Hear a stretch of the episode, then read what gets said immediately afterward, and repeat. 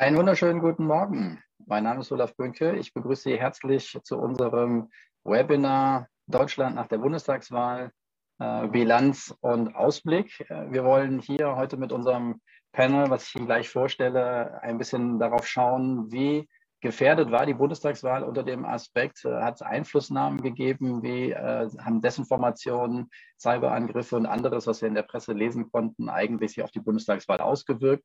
Und im zweiten Teil werden wir uns dann darüber austauschen, welche Lektionen Deutschland, die Bundesregierung, der neue Bundestag daraus gelernt hat, äh, gelernt haben sollte und welche äh, Maßnahmen man ergreifen kann, damit es in vier Jahren noch besser läuft. Ähm, wir von der Alliance of Democracies Stiftung ähm, haben in den letzten sieben Monaten eine Reihe von Initiativen hier gestartet in Deutschland, um den Bundestagswahlkampf zu begleiten.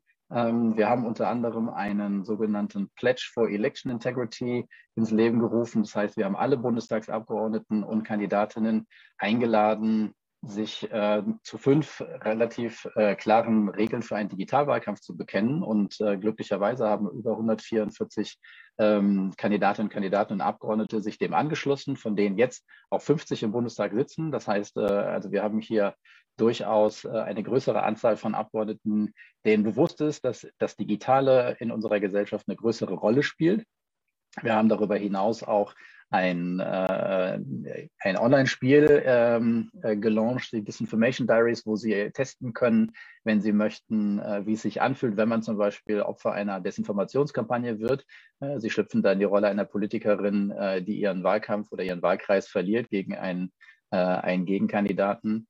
Ähm, wir haben äh, wir haben in den letzten Monaten auch äh, die sogenannten VIP-Talks äh, gestartet. Äh, das war eine äh, Podcast-Serie auf Twitter, wo wir uns ähnlich wie heute hier darüber ausgetauscht haben, was sind Desinformationen, was sind Cyberangriffe, wie haben sie sich in der Vergangenheit ausgewirkt, was ist für die Bundestagswahl zu erwarten. Wir planen das auch in der Zukunft fortzusetzen, weil wir den Eindruck hatten, dass das Interesse da ist und die Relevanz auf jeden Fall. Ähm, und wir haben auch, dazu kommen wir später nochmal, in Kooperation mit der Alfred Ehrhausen Gesellschaft ein, ein Set von Infografiken erstellt, in denen wir versucht haben, diese Themen, über die wir heute sprechen, in möglichst einfacher Sprache und in einfacher Weise zu vermitteln. Ähm, und die Links zu all diesen Sachen werden wir unten in die Footnotes packen. Und äh, wir freuen uns jederzeit, äh, wenn Sie die Podcasts nachhören, die Infografiken auch in Ihrer Verwandtschaft und dergleichen teilen, wo auch immer. Damit der erste Werbeblock abgeschlossen. Ich freue mich sehr, heute ein tolles Panel zu begrüßen. Wir haben äh, heute gewonnen Ann-Kathrin Müller, Journalistin im Hauptstadtstudio äh, des Spiegels, die im Wahlkampf sehr viel über das Thema Desinformation berichtet hat. Weiter ist mit uns dabei Tyson Barker, Programmleiter Technologie und Außenpolitik bei der Deutschen, Deutschen Gesellschaft für Auswärtige Politik. Äh, und er schaut vor allen Dingen auf die Cyberaspekte ähm, in, in Deutschland und in der Außenpolitik. Wir haben Felix Karte bei uns. Er ist Leiter von Reset Tech, äh, einer Organisation, die sich gerade im Bereich Plattformen und äh, Social Media Regulierung äh, engagiert und da versucht, Dinge zu bewegen, über die er uns gleich noch berichten wird. Und wir haben Omid Nuripur hier, ähm, einen erfahrenen Bundestagsabgeordneten, Außenpolitiker und den Gewinner des Wahlkreises 183 in Frankfurt, äh, den er direkt geholt hat. Das heißt also, wir können mit Omid sowohl darüber sprechen, was das außenpolitisch und fachlich eben alles zu bedeuten hat, als auch, wie sich das als Kandidat vor allen Dingen anführt, anfühlt, wenn man da vor Ort eben mal im Wahlkampf gegebenenfalls mit Desinformation und dergleichen befasst ist. Damit belasse ich es erstmal und gebe kurz ähm, an meinen Kollegen Carlo Zensus weiter. Wir haben äh, anlässlich des heutigen Tages unseren äh, Election Risk Monitor, also einen Bericht, in dem wir all diese Beobachtungen, über die wir heute sprechen wollen, zusammengefasst haben. Was haben wir beobachtet im Wahlkampf im Bereich äh, von Einflussnahmen ähm, und wie bewerten wir diese? Ähm, der Bericht ist aufgeteilt eben halt in einen Rückschau und eben auch in einen, äh, einen Vorschlagskatalog am Ende. Und genau so werden wir das jetzt auch heute handhaben. Carlo wird im ersten Teil uns kurz die Highlights dessen, was wir beobachtet haben, ähm, äh, darstellen. Und dann im zweiten Teil werden wir nachher nochmal darüber diskutieren, äh, was man jetzt eigentlich daraus machen kann. Carlo, the floor is yours. Vielen Dank dir, Olaf. Ich werde meine Screen mal sharen.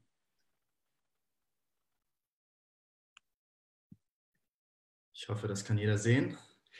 Genau, wie von Olaf erwähnt, werde ich mal kurz einen Überblick geben über das, was wir in Bezug auf Wahlbeeinflussung im Kontext der Bundestagswahl gesehen haben.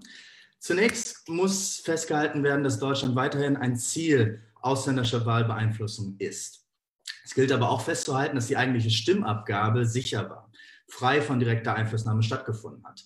Trotzdem wurden eine Reihe von Cyberangriffen und Desinformationskampagnen registriert, die versuchen, das Vertrauen der Bürger in die Demokratie zu untergraben. Auch bei Cyberangriffen gilt eine ähnliche Prämisse. Die eigentliche Wahl war sicher, jedoch wurden Cyberangriffe registriert auf Kandidaten, auf Parteien wie auch auf Behörden. Wenn wir uns gezielt der Desinformation widmen, können wir zunächst erkennen, dass es ein generelles Grundrauschen an Desinformation gab, online wie offline. Grund hierfür war ein großer Anstieg an Falschnachrichten und Desinformation, die über Social Media verbreitet wird. Narrative, die hier typisch sind, richten sich nach Themen, die auch in der Gesellschaft polarisierend sind, die die Gesellschaft spalten. Covid-19, die Impfungen, aber auch wurde die äh, Legitimität der eigentlichen Wahl in Frage gestellt, gerade in Bezug auf äh, Briefwahlen, ein Narrativ, das wir auch aus Amerika schon kennen. Gezielte Diffamierung gegen einzelne Kandidaten war jedoch auch zu sehen. Ziel dieser Kampagnen war vor allem am Anfang Kanzlerkandidatin Baerbock und die Grünen, zum Ende des Wahlkampfs hin jedoch aber auch Armin Laschet und die CDU. Wer genau diese Desinformationsnarrative verbreitet und in Umlauf bringt, ist nicht immer leicht zu erkennen. Aber unsere Recherchen haben gezeigt, dass vieles von ihnen aus rechten Netzwerken stammen, auch durchaus mit Verbindung zur AfD. Man muss jedoch auch, auch anerkennen, dass politische Aktivisten auf beiden Seiten des politischen Spektrums auch dazu beigetragen haben, falsche Narrative über bestimmte Kandidaten in Umlauf zu bringen. Bezüglich ausländischer Desinformationskampagnen erscheint Russland äh, immer noch das Land zu sein, das am meisten versucht, gezielt in unsere Demokratie sich einzumischen und das Vertrauen in die Demokratie zu untergraben. Russia Today, RT Deutschland, ist hierbei ein unglaublich wichtiges Instrument. Eine sehr, sehr große Online-Reichweite, gerade auch im Vergleich zu anderen Media-Outlets und somit auch natürlich der, die Verbindung zu dem russischen Staat, die gezielt Falschmeldungen im, in Umlauf bringen. Auch hier sind die Narrative wieder die, die die Gesellschaft spalten. Sie erfinden das Rad nicht neu, sondern richten sich nach dem, was generell schon im gesellschaftlichen Diskurs zu einer Polarisierung führt. Zuletzt sollte in Bezug auf Disinformation auch die Rolle der Medien erwähnt werden. In manchen Fällen wurden Disinformationen, falsche Narrative, die ursprünglich aus Social Media kamen, von Medien aufgenommen und damit weiterverbreitet. Umfragen haben gezeigt, dass für Menschen oft äh, Fernsehen und die Zeitung die Quelle für bestimmte Desinformationen sind was vielleicht trügt, weil man sonst immer denkt, dass das durchaus nur online stattfindet. Insofern ist die Rolle der Medien auch hierbei zu beachten. Die zweite Komponente, die wir uns angeguckt haben in Bezug auf Wahlbeeinflussung in der Bundestagswahl, war die Cybersicherheit der, der Bundestagswahl. Auch hier muss zunächst gesagt werden, dass die eigentliche Wahl, die eigentliche Stimmabgabe sicher war. Es wird immer noch mit Stift und Papier gewählt. Das ist wichtig anzuerkennen. Trotzdem gab es eine Reihe an Cyberangriffen gegen Parlamentarier, Parteien, Behörden. Die Beispiele, die hier genannt sind, sind die nennenswertesten. Ähm, am Anfang des Jahres der Hack auf den CDU-Parteitag, Mehrere Stiftungen wurden im Sommer 2021 auch Opfer von Cyberangriffen. Sogar das Büro des Bundeswahlleiters wurde noch kurz vor der Wahl angegriffen. Wie schon erwähnt, gab es durchweg mehrere Phishing-Angriffe ähm, auf Mitglieder des Bundestages, wie aber auch Landtage. Das Ziel ist hierbei oft gleich, ähnlich wie in Amerika schon gesehen, Hack- und Leak-Operations, wo, sen äh, wo sensible Daten gestohlen werden, um anschließend äh, in, den, in den gesellschaftlichen Diskurs verbreitet zu werden. Vielleicht noch kurz als nennenswert ist auch zu, an, anzuerkennen, dass es eine, einen Strategiewechsel zu scheinen gibt äh, bei der Bundesregierung, aber wie auch bei der Europäischen Union. Kurz vor der Bundestagswahl wo, kam die Europäische Union raus mit einem Statement, wo explizit gesagt wurde, dass Russland bitte es sein lassen sollte, sich in demokratische Wahlen der Mitgliedstaaten einzumischen. Dies muss anerkannt werden als ein Strategiewechsel, wie man damit umgehen kann und sich in der Zukunft auch beschützen kann gegen solche Art äh, Wahlbeeinflussung. Damit würde ich es zunächst mal belassen und Olaf dir wieder äh, zurückgeben. Wunderbar, vielen Dank, Carlo. Ähm, ich glaube, das gibt uns eine Menge Stoff für die Diskussion. Und ähm, wir gehen gleich mal in Media Res und äh, greifen das Thema, was eben vor allen Dingen für alle präsent war, nämlich Desinformationen auf. Ähm, ich würde mich da gleich an Sie, äh, Frau Müller, wenden Sie haben, wie gesagt, während des gesamten Wahlkreises, äh, Wahlkampfes sich äh, dem Thema Desinformation angenommen und ähm, sozusagen zahlreiche Gespräche geführt. Sie haben vom Spiegel auch selber eben halt viele Social Media Posts ausgewertet, äh, was für uns auch sehr hilfreich war ähm, in der, in der äh, Auswertung. So, wenn Sie eine Bilanz ziehen sollten, welch, wie, wie groß war der Faktor Desinformation, so wie es wir im Titel hatten? Wie schlimm ist es jetzt eigentlich gewesen? Was würden Sie sagen? Ja, also so spontan, also erstmal vielen Dank für die Einladung. Und ähm, so spontan würde man natürlich erstmal denken, naja, wir haben jetzt irgendwie nicht gesehen, dass wie in Amerika irgendwie E-Mails oder sonst irgendwas passiert ist. Also kann es ja so schlimm nicht gewesen sein. Ich finde schon, dass dieser Wahlkampf sehr beeinflusst war von eben solchen Kampagnen, Hass- und Hetzkampagnen und Desinformationskampagnen, die sich bedingen ähm, weil man eben sehen konnte, dass immer die Kandidaten, die gerade ganz gut da standen in den Umfragen, am meisten angegangen wurden. Äh, also erst vor allen Dingen Annalena Baerbock, und dann irgendwann äh, Armin Laschet oder Scholz ist da irgendwie so durchgeschwommen, äh, weil irgendwie den hat keiner kommen sehen. Ähm, und äh, das ist schon äh, ein, ein, eine erstaunliche Melange gewesen aus sozusagen ausländischen Akteuren plus inländischen, inländischen vor allen Dingen rechten Akteuren, ähm, die sich da eben gefunden haben in dem gemeinsamen Ziel, eben erst eine grüne Kanzlerschaft und dann eben ein großes grünes Ergebnis, dann irgendwie äh, eine, eine, ein gutes CDU-Ergebnis, was für Kontinuität auf eine Art und Weise in Deutschland stehen würde, äh, weil man da schon eben die Lobbynetzwerke hätte und so, ähm, das eben zu beeinflussen. Insofern ist, glaube ich, das Gefühl grundsätzlich, es war jetzt alles nicht so schlimm und ich würde sagen, das ist falsch, weil der Bundestagswahlkampf ist sehr anders gelaufen durch die Kampagnen, die es gab. Genau, wir haben, wir haben auch bei uns beobachtet, dass, ähm, also wir sind zu einer ähnlichen Schlussfolgerung auch gekommen, dass genau man sagen kann, okay, es hat nicht die eine große Meldung gegeben und das ist vielleicht auch so ein bisschen eher der, die, dass der 2000, also man vergleicht es ja gerne mit dem US-Wahlkampf 2016, wo wir alle gesagt haben, meine Güte, was ist da passiert irgendwie, da hat es quasi eigentlich zu der eigentlichen Beeinflussung geführt. Aber hier ähm, muss man ja eigentlich wahrscheinlich sagen, dass es vielleicht auch gar nicht um ausschließlich um die kurzfristige Beeinflussung des Wahlkampfs oder des Wahlergebnisses am Ende gar, äh, geht, so, sondern dass auch wahrscheinlich tendenziell in der Bevölkerung eine bestimmte Stimmung bedient werden soll ähm, und hier vielleicht auch bestimmte Bevölkerungsteile vor allen Dingen im Wahlkampf und durch diese Art und Weise der Rhetorik, die dann in, in den Chatrooms, in den geschlossenen Gruppen waren, ähm, hier vor allen Dingen radikalisiert worden sind. Würden Sie sich dem anschließen? Ja, ich glaube, das große Ziel von all den Akteuren ist, weswegen die dann auch ganz gut zusammenarbeiten, ist eben das Vertrauen in die Demokratie zu erschüttern und halt so Nadelstiche zu setzen und ähm, eben mehr Bürger, Bürgerinnen äh, davon zu überzeugen, dass irgendwas Falsches im Staate Deutschland, so ungefähr. Und äh, da kann man eben ähm, ja, da sieht man eben, dass das, dass das schon funktioniert, ja, und dass man Corona, dieses Megathema halt nutzt, um auch da sozusagen, es geht ja nicht wirklich um Corona-Maßnahmen, es geht nicht wirklich um die Impfung, sondern es geht darum zu sagen, der Staat tut uns was Böses, äh, die da oben gegen uns hier unten und um aufzuwiegeln. Und äh, da war der Bundestagswahlkampf, wo ja immer nochmal anders gestritten wird, auch zwischen den Parteien und, und eben ja, Differenzen klar werden, wurde das eben dafür genutzt.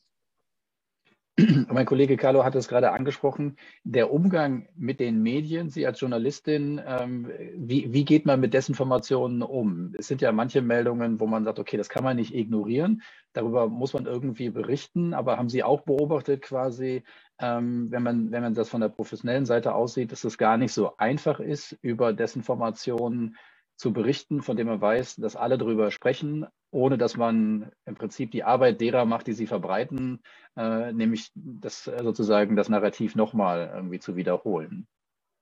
Ja, also wir haben eigentlich, wir haben jetzt keine quasi eigene Seite, wo jetzt irgendwie ständig irgendwie Falschinformationen debunked werden. Es ist gut, dass es das gibt bei Sachen, die groß werden. Also wenn man das Gefühl hat, okay, eine äh, Fake News spricht sich jetzt wirklich so rum oder eine verzerrte Information, dass man eben dann Informationen sozusagen zur Verfügung stellt, wie es wirklich ist.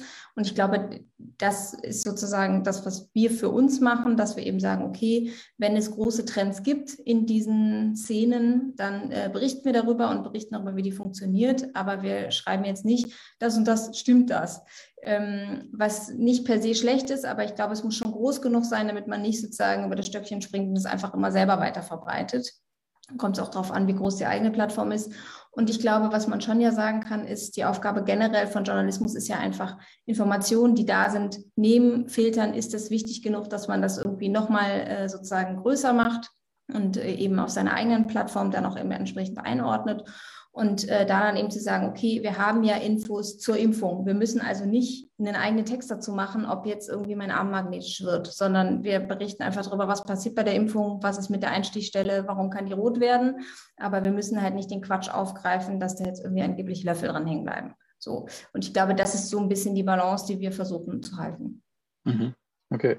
Und weil wir es ja auch schon erwähnt haben, es wurde ja am Anfang vor allen Dingen eben halt erwähnt, okay, Russland steckt da vielleicht dahinter und könnte mit einer großen Kampagne kommen. Ähm, am Ende waren es vielleicht dann doch eher eben rechte Netzwerke oder andere aus dem Umkreis der Querdenkerbewegung und dergleichen, ähm, Sie haben aber auch extra sich nochmal genau diese Rolle, die schon gerade von, von meinem Kollegen Carlo Zensus angesprochen wurde, von RT, also dem sozusagen Staats, äh, quasi der, der, dem Äquivalent wie zur deutschen Welle äh, aus also sozusagen Russland, die massiv eben halt vom Kremlin sowohl finanziell gefördert werden, als auch sozusagen ideologisch die Botschaften tragen. Was für eine Rolle haben die im Wahlkampf in ihrer Kommunikation gespielt? Was haben Sie da beobachtet? Also der T ist in Deutschland schon insofern wichtig, als dass es genau diese Szenen eben bedient und äh, das sehr, sehr scharf sozusagen an der Grenze, beziehungsweise schon meines Erachtens über die Grenze hinaus, aber äh, sozusagen sehr geschickt eben da äh, manipulativ eben berichtet.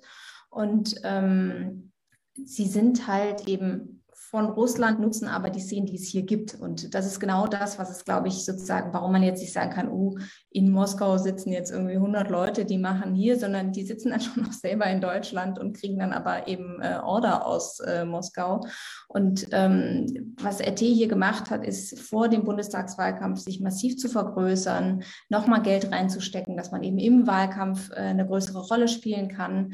Äh, man hat also sehr ganz klar identifiziert, so wie wir auch, okay, diese Wahl ist was Besonderes, weil es gibt danach ein Machtvakuum, es gibt irgendwie einen neuen Kanzler, eine neue Kanzlerin. Ähm, und äh, es ist Corona-Pandemie, das heißt eh irgendwie, äh, das, das, Spielbrett ist neu sozusagen auf den Tisch gelegt. Ähm, also stecken wir da alles rein, was wir können, um da so viel Einfluss wie möglich zu äh, bekommen und eben auch, um so viel Misstrauen zu säen wie nur möglich in sozusagen die deutschen Behörden, den deutschen Staat. Genau. Aber die Berichterstattung von RT ist dann da tatsächlich ja gar nicht so sehr auf die Themen im Wahlkampf eingegangen, sondern vor allen Dingen auf das, was Sie am Anfang schon sagten, die Berichterstattung über Covid und die Bedienung dieser sozusagen grundsätzlich kritischen äh, Community, die, die sozusagen da rauszieht. Im Prinzip, Sie haben ja, glaube ich, auch vor allen Dingen durch die Live-Berichterstattung über die Corona-Demos oder die Querdenker-Demos äh, vor allen Dingen halt Followerschaft auch während des während der letzten Monate gezogen. Ja, man hat das als Thema genutzt, um größer zu werden und um in diese Bubbles zu kommen. Äh, aber man hat natürlich schon auch, also alleine dadurch, dass man auswählt, über welche Themen bei den Grünen oder über Annalena Baerbock berichtet man, über welche Themen bei der SPD, bei der CDU berichtet man, äh, was setzt man als Thema groß auf der Homepage und so, hat man natürlich viel Einflussmöglichkeiten, wenn man schon mal eine sozusagen Leserschaft, Leserinnenschaft hat. Und äh, da ist auch ganz klar zu sehen, dass es einen sehr, sehr deutlichen sozusagen Drive gibt äh, bei T. Ich nehme nehm den Ball mal auf und gehe äh, zu dir, Felix. Ähm, du bist äh, Plattformexperte und guckst dir vor allen Dingen genau an, was die großen Social-Media-Plattformen machen. Vieles von dem, was wir jetzt gerade besprochen haben, ist dann ja gerade über Kanäle wie Facebook äh, und andere ähm, Social-Media-Plattformen gelaufen sozusagen, warum bieten die Plattformen gerade für die Verbreitung von Desinformationen besonders sozusagen eine gute, gute Umgebung, äh, ein Nährboden im Prinzip, auf dem das gut funktioniert? Ja, das hat verschiedene Gründe. Äh, danke auch von mir für die Einladung. Ähm, ich tue mich so ein bisschen ähm, schwer damit, hier sozusagen eine, abschließende Einschätzung über die Integrität der Bundestagswahl eigentlich zu treffen, weil ich glaube, dass das im Endeffekt oft sehr langfristige, auch forensische, äh, auch wissenschaftliche Prozesse sind. In, den USA hat es zwei, drei Jahre gedauert, bis die entsprechenden Komitees im US-Senat zum Beispiel zu einer eindeutigen Zuordnung gekommen sind, äh, der, der Einflusskampagnen 2016 zu Russland. Äh, warum Desinformation besonders gut funktioniert, ähm, ist, glaube ich, schon fast so ein bisschen eine Binsenweisheit äh, auf Facebook, weil Facebook natürlich mit seinen Algorithmen, mit seinem algorithmischen Empfehlungssystem insbesondere reißerische Inhalte ähm, äh, priorisiert, bevorzugt an, an Nutzerinnen und Nutzer ausspielt. Wir haben zum Beispiel, also ein Projekt, das wir gefördert haben, Ähm, der Citizen Browser äh, hat herausgefunden, dass Facebooks Empfehlungssysteme AfD-Inhalte, AfD-Content dreimal häufiger empfohlen haben ähm, Facebook-Nutzerinnen und Nutzern als äh, die Inhalte irgendeiner anderen Partei. Und das liegt natürlich nicht daran, dass es die AfD ist, sondern dass das besonders reißerische, irreführende, oft auch ja, hassanstachelnde Inhalte sind. Äh, gleichzeitig ist natürlich ein großes Problem, dass äh, die, ähm, äh, die Plattform, dass Facebook insbesondere, YouTube aber auch den Beipackzettel nicht einlöst. Also dass wir im Endeffekt auf der Plattform nicht das finden, zumindest von dem verschont werden, was wir laut Nutzungsrichtlinien, laut AGBs, die wir ja auch quasi unterschreiben, das ist ja eine Vereinbarung, die wir eingehen mit der Plattform, wenn wir uns da anmelden, ähm, eigentlich zugesprochen bekommen sollten. Also wir haben zum Beispiel Jetzt auch im Wahlkampf habe ich sogar AfD-PolitikerInnen gesehen mit riesiger Reichweite auf Facebook, die da QAnon und andere blutrünstige Verschwörungstheorien verbreitet haben, die laut Facebook explizit eigentlich nicht auf der Plattform geduldet werden. Also dass Facebook selbst äh, gar nicht zu irgendeiner Form von Sorgfalt oder Rechenschaft ähm, äh, verpflichtet ist, wenn es um die äh, Umsetzung, die Durchsetzung der eigenen Versprechen an Nutzerinnen und Nutzer, an Konsumenten im Endeffekt geht, ist sicherlich auch ein Problem neben der technologischen Infrastruktur, die bestimmt, wie Informationen verbreitet und zu Geld gemacht werden ähm, bei uns. Ja, und dann äh, ein Wort vielleicht noch zum rechtlichen Rahmen in Deutschland. Das Netzwerkdurchsetzungsgesetz zum Beispiel äh, sollte ja eigentlich äh, große Plattformbetreiber dazu anhalten, gerade strafbare Inhalte, von denen wir jede Menge gesehen haben vor, dem Bundestags, äh, vor der Bundestagswahl, äh, sehr zeitnah schnell zu löschen, nachdem sie durch Nutzer und Nutzer gemeldet wurden, ähm, ist leider überhaupt nicht passiert. Wir haben äh, gemeinsam mit Hate Aid zum Beispiel, einer fantastischen NGO, mal 200 äh, offensichtlich rechtswidrige, äh, offensichtlich rechtswidrige äh, Facebook-Kommentare gemeldet vor der Bundestagswahl. Äh, und da geht es jetzt irgendwie nicht um, um Grauzonen oder äh, Grenzfälle, sondern irgendwie erschießt die Schlampe oder so halt ähm, äh, unter PolitikerInnen-Posts. Ähm, und von diesen 200 gemeldeten Beiträgen hat Facebook im Endeffekt nur knapp über 50 Prozent dann auch gelöscht. Und da geht es ja wirklich nur um, die, um, die sehr, um diesen kleinen Anteil von Hasspostings, die überhaupt erst durch Nutzer gemeldet werden. Der Rest bleibt, also für den Rest besteht einfach momentan im momentanen Rechtsrahmen überhaupt gar keine Verantwortlichkeit. Und das ist halt äh, etwas, was wir mit dem Digital Services Act jetzt ändern wollen auf EU-Ebene. Und zu dem kommen wir gleich noch. Ähm, ein, ein Wort zum, ich meine, die Plattformen werden ja multiple sozusagen genutzt in verschiedenen Bereichen und gerade im Wahlkampf sind sie natürlich äh, für sowohl Kandidatinnen und Kandidaten als auch vor allen Dingen die Parteien als solchen äh, die Plattform, gerade in Pandemiezeiten, wo man natürlich gar nicht so den Wahlkampf gestalten kann, wie man das sonst will. Ähm, führ uns doch mal sozusagen ganz kurz eben halt durch äh, den, äh, äh den äh, Vorschriftendschungel für den Digitalwahlkampf. Was müssen Parteien alles beachten, eben halt, wenn sie, wenn sie online wählen? Ist das vergleichbar sozusagen zum, äh, zum äh, analogen Wahlkampf, wo ganz klar gesagt wird, an dem Tag um die Uhrzeit dürft ihr Plakate anfangen aufzuhängen und an dem Tag bis zu der Uhrzeit müsst ihr alle wieder abgehangen haben, ansonsten gibt es eine Ordnungsstrafe. Ist das so, muss ich mir das im Digitalwahlkampf auch so vorstellen? Nee, äh, so sieht das im Digitalwahlkampf äh, überhaupt gar nicht aus. Also das ist eigentlich, er wird von Expertinnen und Experten immer als Wilder Westen beschrieben, auch in Deutschland im Digitalwahlkampf. Ähm, während, wie du gerade selber gesagt hast, zum Beispiel es relativ klare äh, Zeitrahmen gibt, innerhalb derer offline äh, Wahlkampf betrieben werden darf, ähm, kannst du das halt ähm, ja, online zu jeder Zeit machen. Wir haben ähm, zum Beispiel schon ein Jahr vor der Bundestagswahl äh, AfD bezahlte Wahlwerbung auf Facebook gesehen, in der irgendwie Desinformationen und hetzerische Inhalte über, über zum Beispiel Tarek Alaus, den, den grünen Kandidaten, der im Endeffekt von seiner Kandidatur zurückgetreten ist, dann schon im Frühling ähm, verbreitet haben. Also das hat, glaube ich, einen ganz guten Grund, dass es offline eigentlich relativ eng abgesteckt ist, wann Wahlkampf betrieben werden, wie transparent er sein muss, wie viel Geld dafür eingesetzt werden darf und wo und wie und durch wen das ausgewiesen werden muss. Nichts davon gilt halt ähm, online. Das ist allerdings auch so im Einzelnen nichts, was die EU jetzt zum Beispiel so einfach lösen kann, weil das in Deutschland auch oft nicht mal Bundes-, sondern Ländersache ist. Und auch das wiederum eigentlich einen ganz guten Grund hat. Trotzdem glaube ich schon, dass wir eine viel stärkere Wahlkampfaufsicht ähm, brauchen. Und ich habe jetzt nicht den ganzen Koalitionsvertrag gelesen, aber ich hatte doch den Eindruck, dass das Thema zumindest Eingang gefunden hat. Ähm, genau, das ist so eine Sache. Ähm, dann will ich nur noch dazu sagen, dass ich immer so ein bisschen, ähm, gerade wenn wir über Plattformen sprechen, diese Unterscheidung zwischen äh, bezahlter Werbung durch die Parteien und allen anderen politischen Inhalten ähm, ein bisschen künstlich finde, weil das Problem ja gerade ist an algorithmischer Inhaltsverbreitung, dass eigentlich ja das alles nur noch den kommerziellen Interessen von ein paar Konzernen eigentlich folgt, egal ob das jetzt sogenannter organischer Inhalt ist äh, oder irgendwie bezahlter Inhalt. Und Parteien müssen ja zum Beispiel auch, oder alle eigentlich, die irgendwie über Social Media eine Reichweite gewinnen wollen, müssen ja auch sogenannte organische Inhalte auf Algorithmen mit ihren ganz bestimmten Funktionskriterien hin optimieren. Und das ist, glaube ich, insgesamt für die Qualität des Diskurses auch nicht gut. Du, ihr wart ja mit beteiligt an äh, der Kampagne Campaign Watch, die äh, an die Parteien herangetreten ist, gerade um im Prinzip mit ihnen zu sagen, darüber zu sprechen, ob sie sich quasi, äh, also und, die, und, diese Kampagne war sozusagen ja ein Zusammenschluss von 19 äh, zivilgesellschaftlichen Organisationen, Gewerkschaften, äh, Thinktanks, äh, Stiftungen, Vereine, äh, die sich in dem Bereich, ähm, ähm, die aktiv sind und die die Parteien im Prinzip eingeladen haben, fünf äh, oder vier klare Prinzipien zu unterstützen, ähm, wie ein Online-Wahlkampf äh, laufen soll. Wie mhm. waren die Reaktionen? Wir selber haben ja auch, wie ich eingangs sagte, diesen Pledge for Election Integrity gestartet. Äh, meine, äh, meine Reaktion oder die Reaktion, die wir bekommen haben, waren, grundsätzlich finden wir das gut. So, also wenn wir mit den Parteien gesprochen haben, aber weil wir es nicht geschafft haben, uns untereinander auf einen gemeinsamen Kodex zu einigen, haben wir uns zumindest darauf verständigt, dass wir keine anderen Kodexe unterstützen, was ich in der Sache ein bisschen widersprüchlich fand. Äh, zumindest haben wir aber dann zum Glück geschafft, die individuellen Kandidatinnen, Kandidaten und Abgeordneten dann dazu zu gewinnen, für sich selber ein Zeichen und an ihre Bürgerinnen oder ihre Wählerinnen und Wähler zu setzen, zu sagen, hey, wenn ihr mich wählt, kriegt ihr sozusagen einen fairen, transparenten Online-Wahlkampf geliefert, auf jeden Fall. Ähm, wie waren die Reaktionen auf eure Initiative? Ähm, anfangs durchwachsen, muss ich sagen. Also wie du gerade schon gesagt hast, haben wir eigentlich versucht, so ganz verschiedene Problemfelder abzudecken, gerade eben weil es ein bisschen Regulierungswahlkampf gibt im, äh, sorry, im Regulierungsvakuum gibt im digitalen Wahlkampf.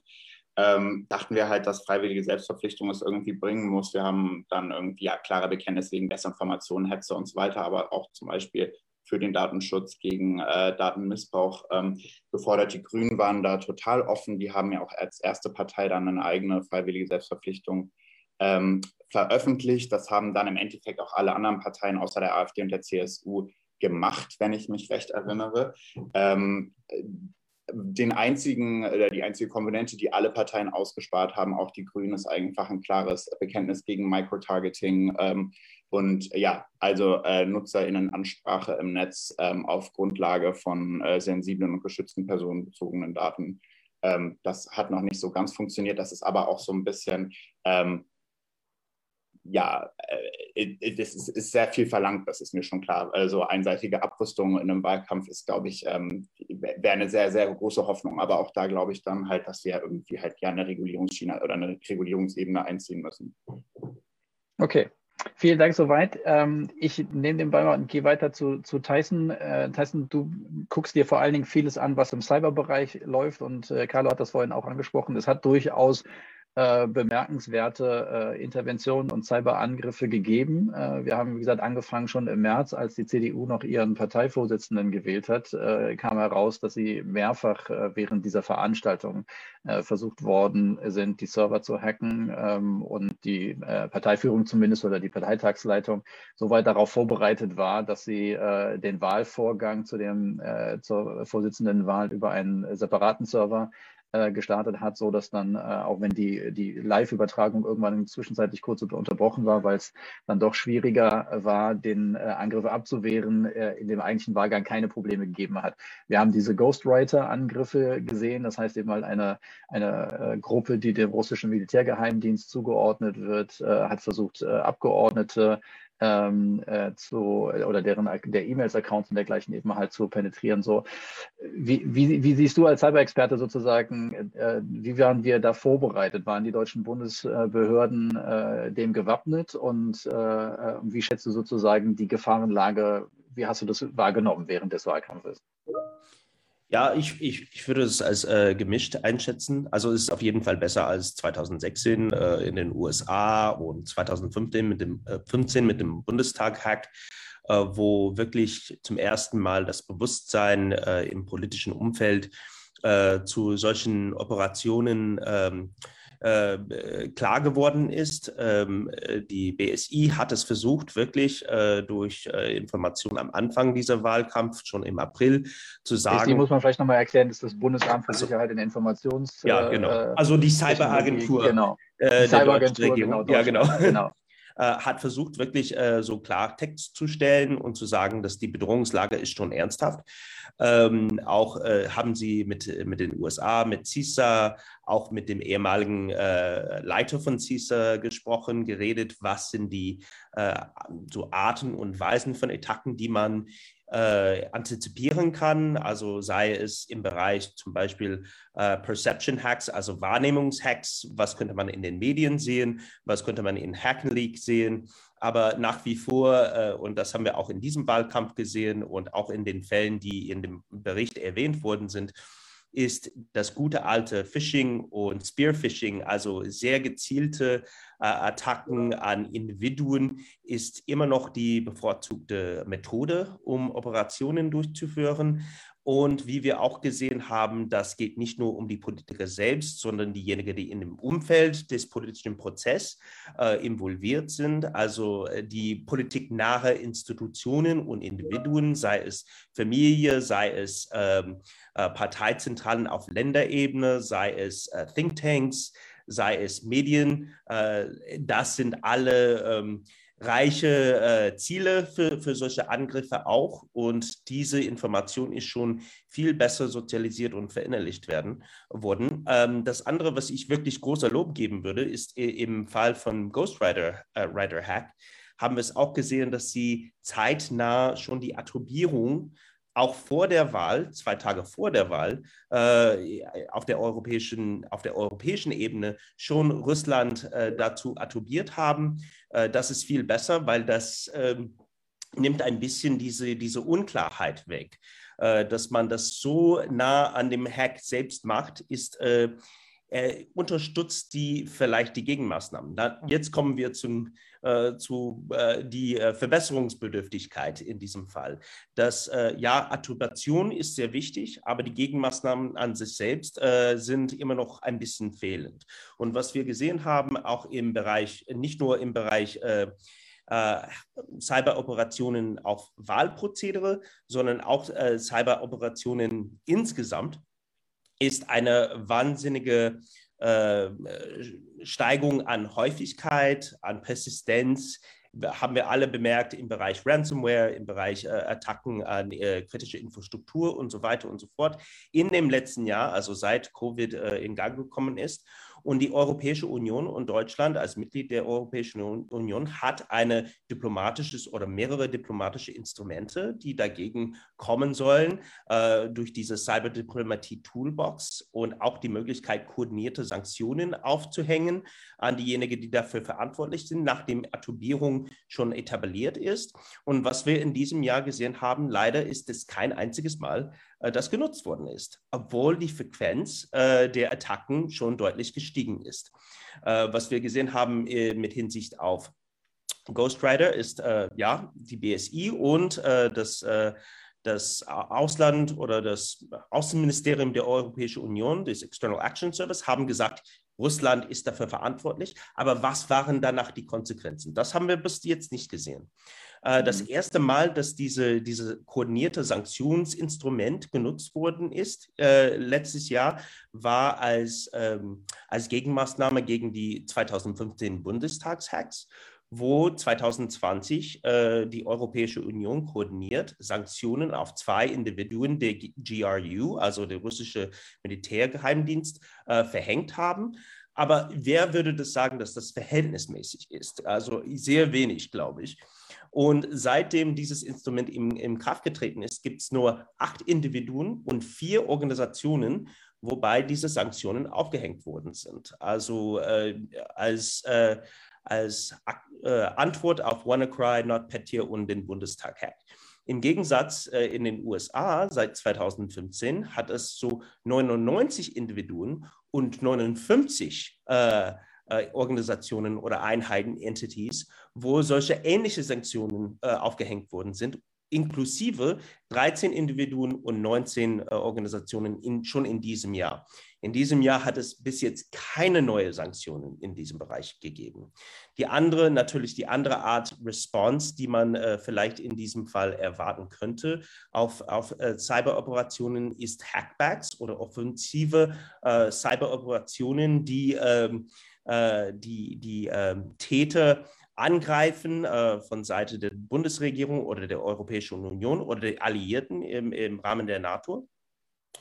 Das ist ein sehr ähm, ethisch und politisch äh, schweres Thema, womit man sich auseinandersetzen muss, auch in, in, Europa. Vielleicht kommt das in der nächsten Bundesregierung, aber wir haben schon eine neue Statistik, eine neue Umfrage, die gerade frisch frisch äh, gedrückt wurde von, äh, von der Körperstiftung und Pew, wo steht, dass 62 Prozent der Deutschen würden es unterstützen, wenn es Hackback geben würde.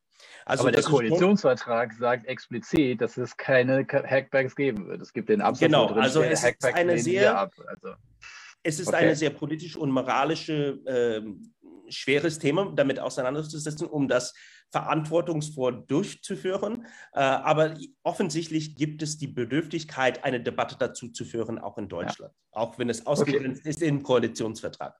Ja, ja, genau, genau, genau. Aber genau dafür haben wir ja extra mit, äh, mit dabei. Ich will das aber nochmal nutzen, weil du das vorhin sagtest, quasi für den allgemeinen äh, Werbeblock. Und zwar jetzt nicht für ein Produkt, sondern eher sozusagen für die Geisteshaltung, was du sagtest eben halt, es diese Angriffe zielen halt nicht nur auf den einen oder die eine Abgeordnete ab oder die Institution, sondern das gesamte Umfeld. Das heißt eben halt der Appell an alle, die das nicht sowieso schon regelmäßig machen, updaten Sie Ihre Programme, nehmen Sie Zwei-Faktor-Authentifizierung ernst, äh, nutzen Sie all diese Sachen, wechseln Sie regelmäßig Ihre Passwörter, äh, machen Sie nicht Passwort 1, 2, 3, so, weil das tatsächlich die Schlüssel äh, oder die, die Nadelöhre sind, die durchgehen und sind, seien Sie bei den E-Mails eben halt auch vorsichtig, weil das in der Tat ist bei all den Analysen immer das Frustrierendste, dass man sieht, okay, die gute alte E-Mail ist nach wie vor eigentlich das Scheunentor. Niemand muss so lange Angst darüber haben, dass äh, irgendein Staat sich über 5G bei uns in die Netze einhackt, solange ich irgendwie die Leute einfach nur durch eine gefakte E-Mail irgendwie hinters Licht führen kann. Super, vielen Dank, Tyson. Ich nehme das äh, jetzt mit rüber zu Omid ähm, und frage dich jetzt quasi als erstes als Außenpolitiker. Eigentlich wollte ich dich jetzt erst quasi als Wahlkämpfer fragen, äh, wie du den Wahlkampf wahrgenommen hast. Aber das, was ähm, Tyson jetzt gerade angesprochen hat äh, und was wir jetzt auch eben halt von, äh, von Ann-Kathrin Müller und, und Felix gehört haben, äh, wie der, wie der ähm, Wahlkampf gelaufen ist, was wir an Angriffen, an Versuchen gesehen haben über Desinformation, über Cyberangriffe.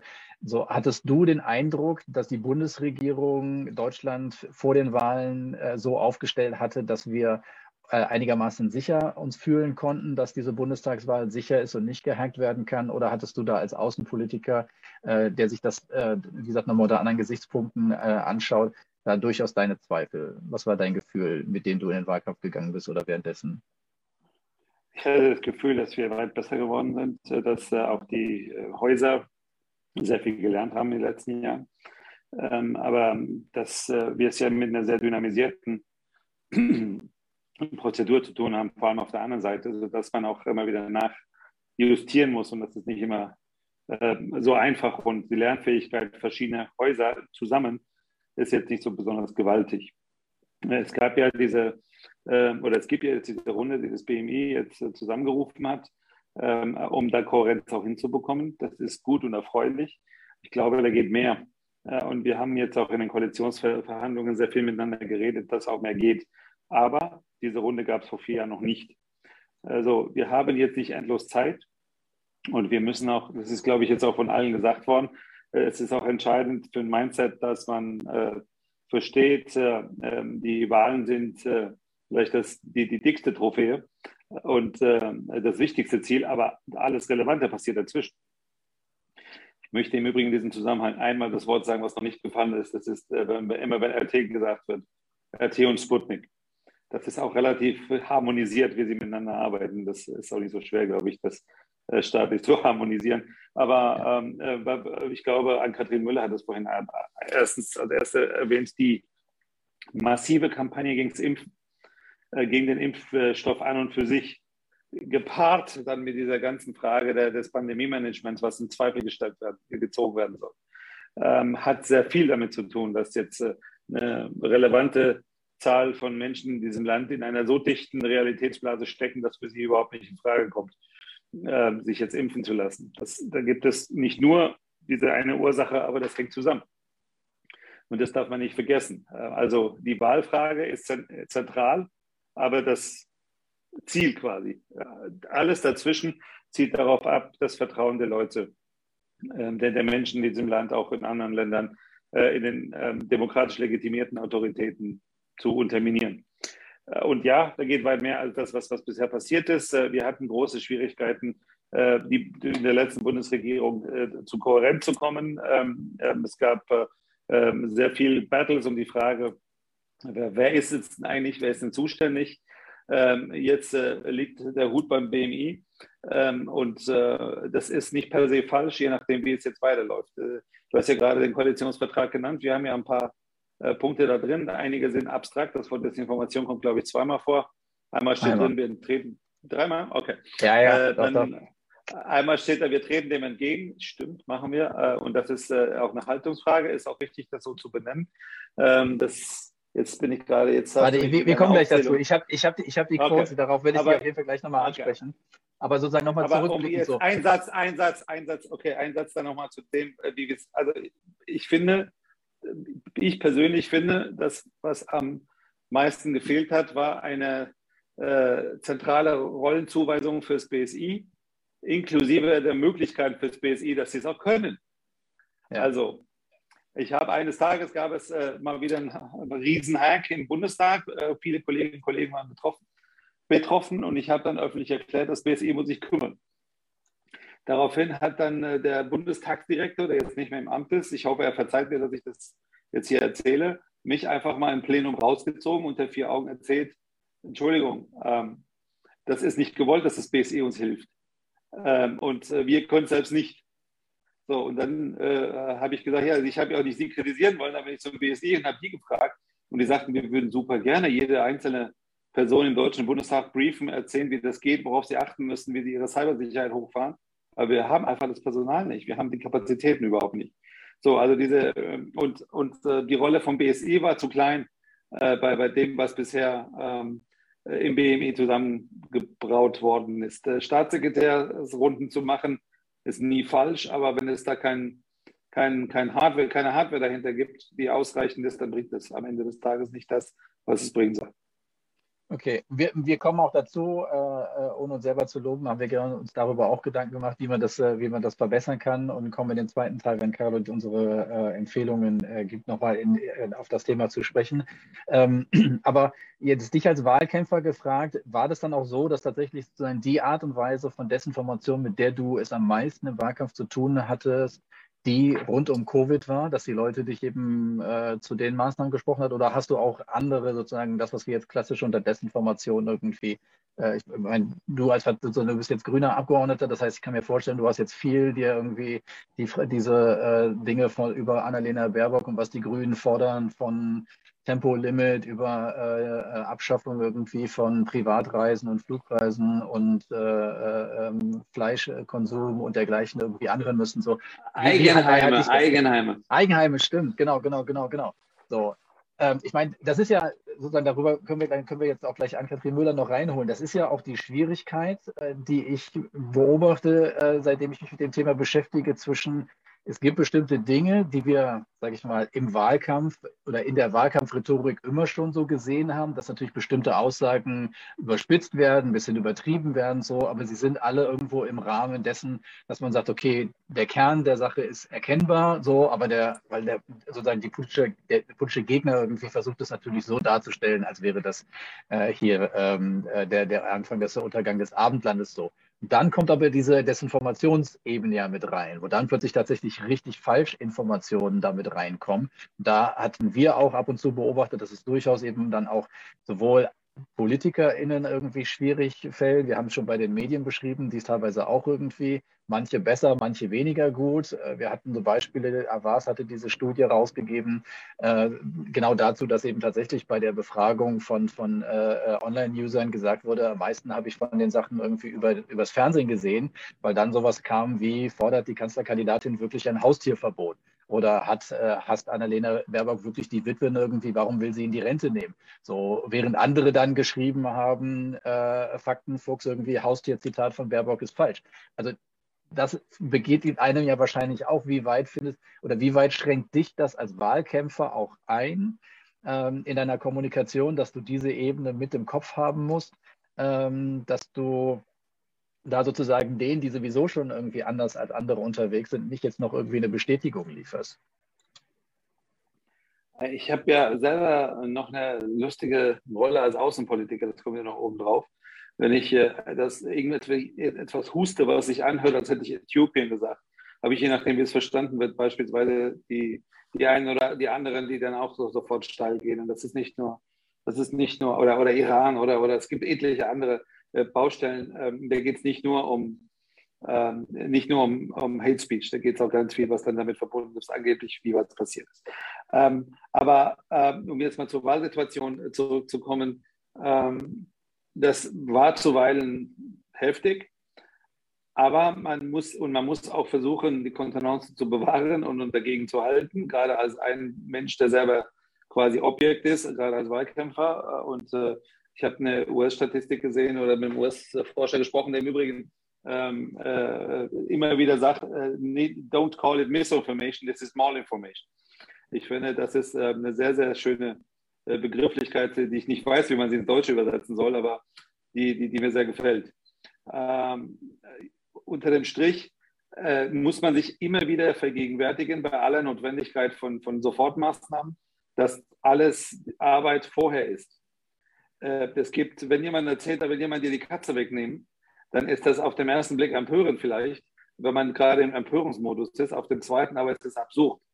Und ich habe das selber in Brasilien mal gesehen, äh, an, an, vielen Stellen. Ich weiß gar nicht, wie viel. Ich darf, wenn ich ein Beispiel hier mal nennen darf. Äh, die, das, das Bolsonaro-Lager hat im Wahlkampf einen Sherpick sehr, sehr erfolgreich in, die, in den Umlauf gebracht.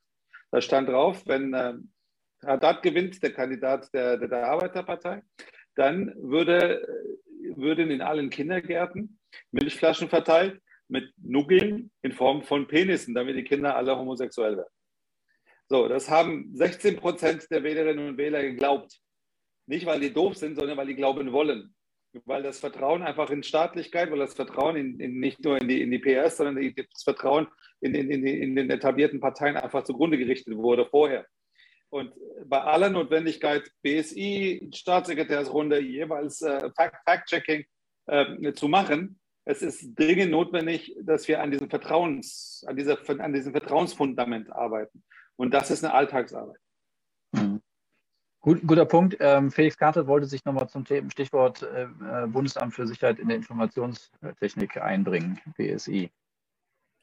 Genau, ich wollte ähm, ganz kurz hinzufügen. Ich war ähm, in meinem letzten Job selbst beim Europäischen Auswärtigen Dienst mit Desinformation und digitalen Bedrohungen befasst. Ich habe auch dieser äh, AG, äh, dieser interministeriellen mal beiwohnen dürfen. Wir haben jetzt auch im Wahlkampf des BSI hier und da ein bisschen beraten. Ich glaube, ähm, aber auch hier, dass ohne umfassende und risikobasierte Regulierung von Tech-Konzernen halt eigentlich wenig zu reißen ist. Was wir ähm, jetzt beobachtet haben, ist einmal, dass äh, die Kompetenz eigentlich oder die Zuständigkeit des BSI beschränkt war auf ein Scheinproblem namens Social Bots und äh, über, darüber hinaus durften sie sich eigentlich den digitalen Informationsraum gar nicht angucken. Und zweitens ist es so, und äh, das halte ich generell für ein großes Problem in, die, in dieser Gesellschaft, dass einfach äh, die Bundesregierung völlig im Schwitzkasten der Tech-Konzerne ist, weil sie komplett davon abhängig ist, was diese Konzerne an Informationen zu teilen bereit sind und sich irgendwie vor dem Hintergrund von Lobby gegen Erwägungen halt irgendwie ja, äh, bereitstellen an Informationen. Und ähm, was wir stattdessen brauchen, ist halt wirklich einen systemischen risikobasierten Ex-ante-Ansatz, wo wir irgendwie schon Monate vor einer Bundestagswahl auch äh, Tech-Konzerne im Endeffekt dazu zwingen, zu erklären, welche Maßnahmen sie ergreifen, um die Integrität von einem Wahlprozess halt sicherzustellen, dass sie äh, Daten äh, für Forschung, für Zivilgesellschaft, aber auch für Wahlaufsichtsbehörden zum Beispiel bereitstellen. Äh, solange wir einfach diesen systemischen Hebel überhaupt gar nicht haben, glaube ich, dass das auch, was das BSI jetzt gemacht hat, sorry, und das ist ja nicht deren Schuld, aber Scheinmaßnahmen sind. Das BSI muss man vielleicht noch sagen, äh, für die, die jetzt nicht so äh, selber im Bundestagswahlkampf äh, befasst waren, hat ja zum Beispiel ein, wie ich fand, durchaus irgendwie respektables Handbuch allen Abgeordneten zur Verfügung gestellt, wo wirklich sehr ausführlich, auch jetzt im Vergleich zu anderen Wahlen, die wir beobachtet haben, wirklich sehr gut und sehr umfänglich informiert wurde. Hat sich auch eigentlich auf, soweit ich es mitbekommen habe, alle Anfragen von zivilgesellschaftlichen Organisationen zur Mitwirkung ähm, gerne mal beteiligt, wenn auch manchmal äh, in den Antworten äh, deutlich wurde, dass es immer noch eine starke Behörde ist eben. Also wir selber hatten auch äh, in der Kooperation äh, mit unseren, ähm, mit dem Büro von Microsoft hier für Abgeordnete ein, ein, ähm, äh, ein äh, ähm, Cyber oder ein Webinar zum Thema Cybersicherheit für Abgeordnete und Desinformation gegeben. Da war auch ein Kollege vom BSI, der das super gemacht hat.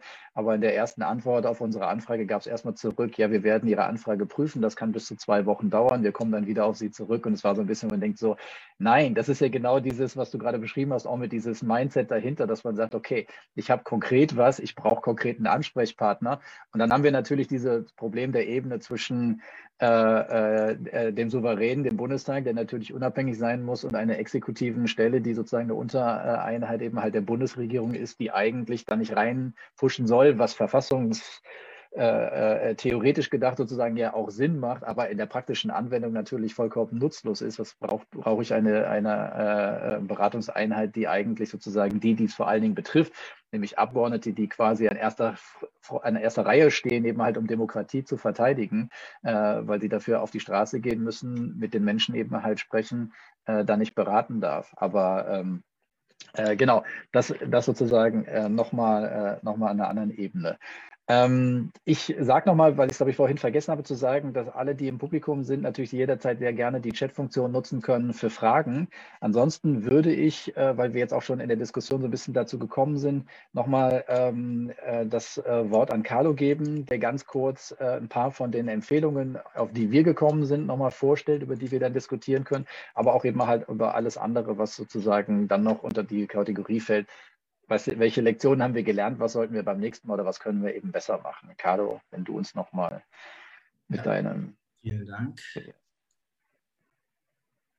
Ich werde nochmal die Screen sharen. Genau, da wurde ja gerade schon ein bisschen drüber gesprochen, ähm, aber trotzdem, das sind unsere Empfehlungen für äh, basierend auf unserem Election Risk Monitor. Die Rolle des Bundestages ist ungemein äh, wichtig äh, in, dieser, in dieser Hinsicht. Nicht nur sind sie Ziel, Parlamentarier sind Ziel von diesen Kampagnen, sie sind aber auch mitverantwortlich für die Stärkung der Integrität. Es gibt eine Reihe an Ausschüssen, die jetzt schon im, äh, an Fragen der Wahlsicherheit, aber auch Wahleinflussnahme arbeiten. Jedoch glauben wir, dass es einen institutionellen Austausch zwischen den verschiedenen Parlamentariern der Ausschüsse wichtig wäre, die sich regelmäßig und auf Ad-hoc-Basis treffen könnten.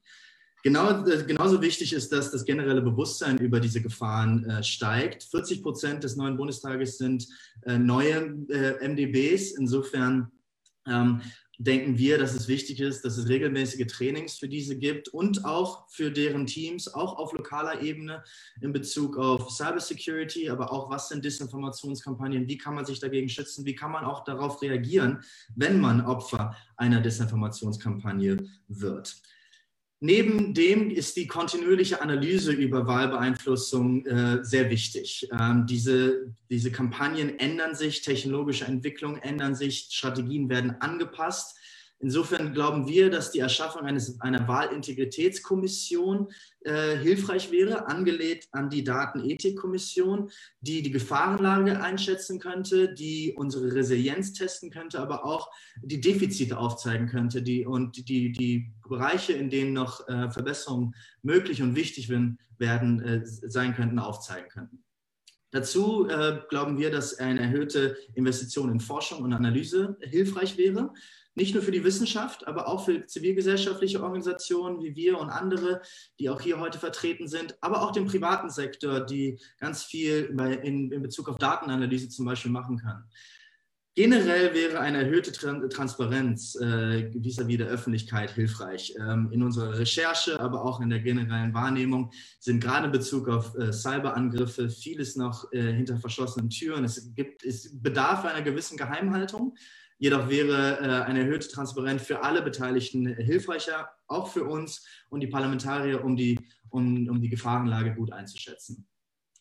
In Bezug auf digitale Wahlkämpfe gibt es aktuell noch nicht äh, genügend Regeln, was äh, erlaubt ist und was nicht erlaubt ist.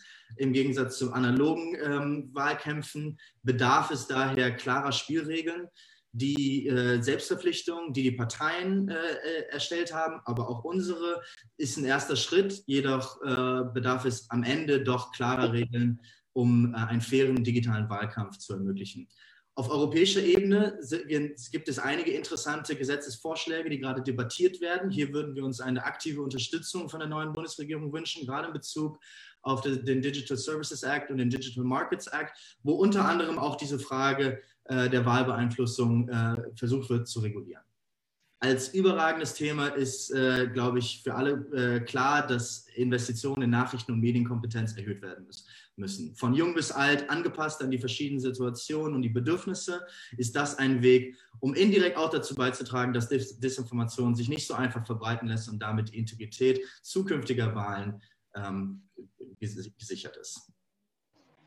Olaf, damit würde ich wieder an dich zurückgeben. Super, Vielen Dank und ich gehe mit dem Stichwort ähm, äh, digitale Bildung ähm, auch gleich sozusagen gebe ich nochmal für einen tatsächlichen kleinen Werbeblock an unseren Kollegen Milat von der äh, Alfred Ehrhausen Gesellschaft weiter, der ganz kurz uns ähm, ähm, sozusagen nochmal einen kurzen Einblick geben halt zu den, ähm, zu den ähm, ähm, Infografiken, Mann, jetzt hänge ich hier, ähm, Infografiken, die wir erstellt haben, geben will. Einfach nur nochmal, um allen deutlich zu machen, wie interessant und attraktiv die sind. Und wie gesagt, da Weihnachten vor der Tür steht, irgendwie sind die sogar kostenlose Geschenke, die man der Verwandtschaft gut unterbringen kann, äh, damit die Leute ein bisschen besser verstehen, worüber wir hier heute eigentlich reden.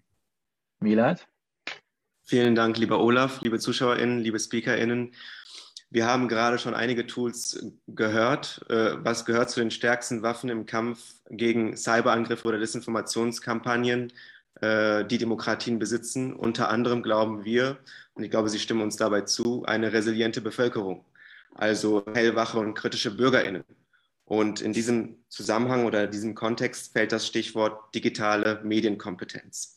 Äh, zu Deutsch äh, äh, oder auf Englisch Digital Media Literacy und äh, die digitale Nachrichten- und Medienkompetenz ist ein Thema, das in weiten Teilen der Bevölkerung nach wie vor nur schwer äh, nachzuvollziehen ist Mm, und selbst in der Schule, wo das, wo das rasche Googlen oder das ähm, Referieren über Tablets ja mittlerweile den Status quo darstellt, tatsächlich in der Sache nur beiläufig bis gar nicht erwähnt wird.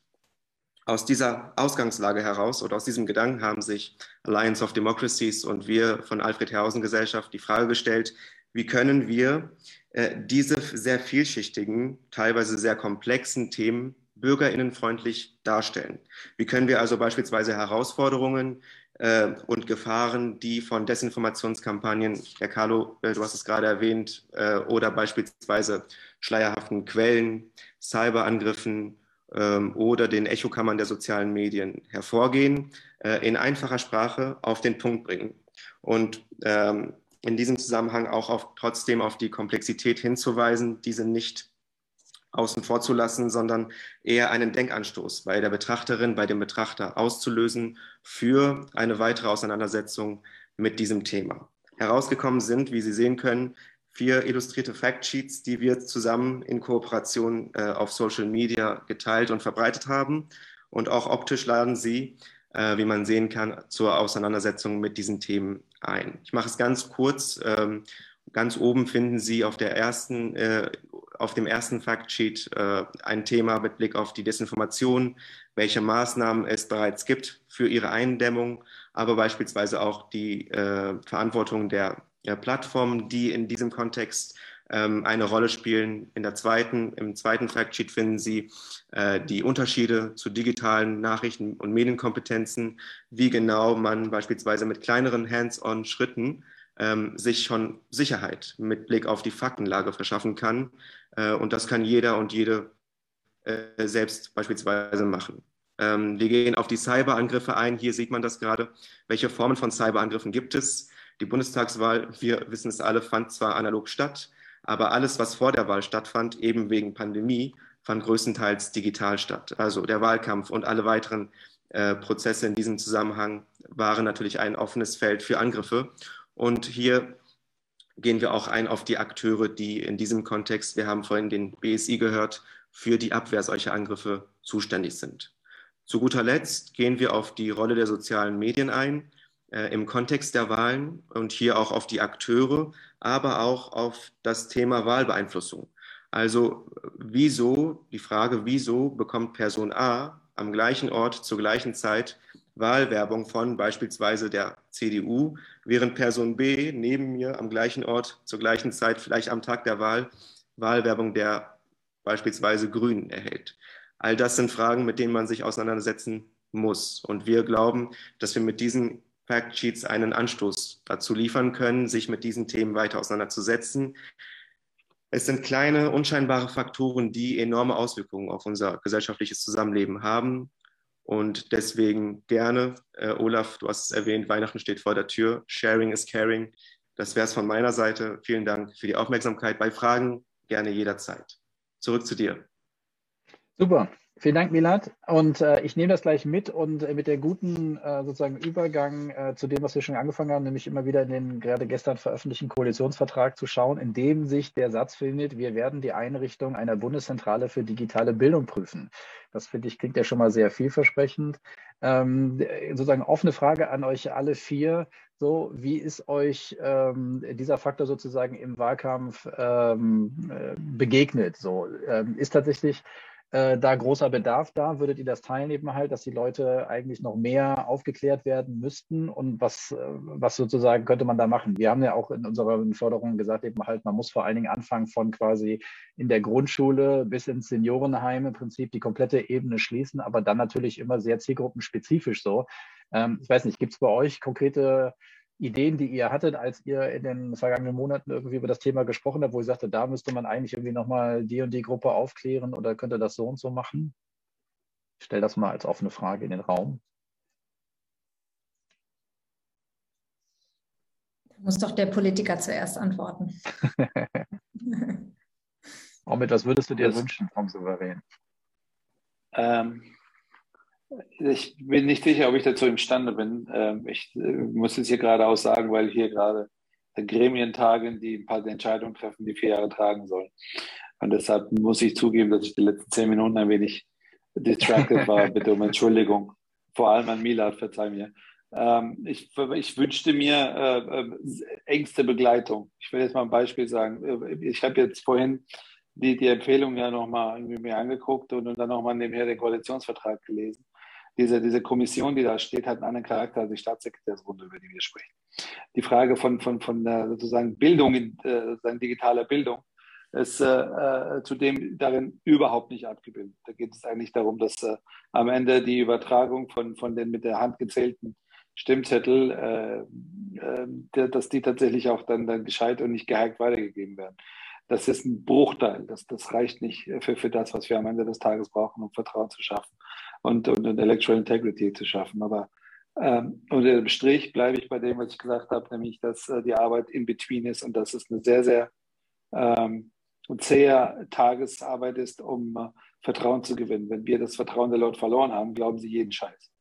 Äh, und äh, da nicht hinzukommen, ist das Entscheidende. Ich weiß, dass es jetzt keine fachlich akkurate Antwort war, bitte um Verzeihung. Ich versuche mich wieder zu, äh, äh, zu fokussieren. Nein, nein, das, aber so, du weißt, es, es geht ja auch tatsächlich. Olaf ist derjenige, der am meisten, am härtesten weiß, was ich meine.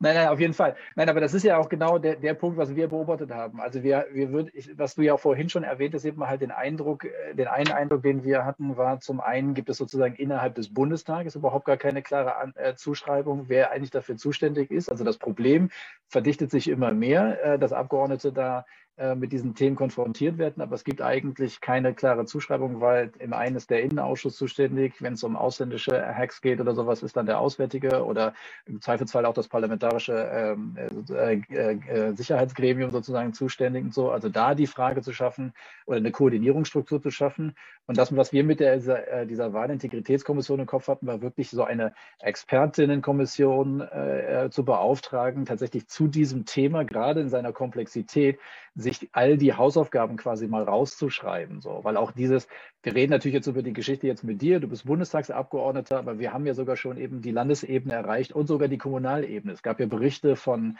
von äh, Landeswahlleitern aus der Uckermark, die gesagt haben, dass er ganz konkret irgendwie plötzlich sich genötigt sah, äh, Falschinformationen, die in seinem Wahlkreis äh, über Öffnungszeiten oder Schließung oder Covid-Beeinschränkungen irgendwie des Wahlbüros irgendwie oder des Wahl, äh, der, der hier der Stimmbüros ähm, äh, abgeben musste, weil die plötzlich irgendwie im Wahlkreis in der Uckermark kursierten. So. Und das macht ja auch sozusagen die Gefahr dieser Netzwerke, wie, wie Ann-Kathrin Müller sie dann ja vorhin beschrieben hat, nochmal aus, die die können ja überall agieren. So, das kann eine Melange sein aus, okay, vielleicht kommt es aus einem rechten Kreis oder es kommt irgendwie äh, sonst woher und so. Äh, und wenn es nur dazu dient, im Prinzip das Vertrauen zu zersetzen, wie du es ja auch sagtest, dann amplifizieren die das ja, dann verbreitet sich das im Prinzip und dann muss man irgendwie dagegen arbeiten. Aber diese Komplexität der Ebenen, das war unser Eindruck, ist zum Teil gar nicht so richtig begriffen und deswegen wäre es halt gut, jemand schreibt das wirklich mal einmal also schön auf sozusagen, aber im Sinne von, okay, das wäre alles die Punkte, die man angehen muss, damit man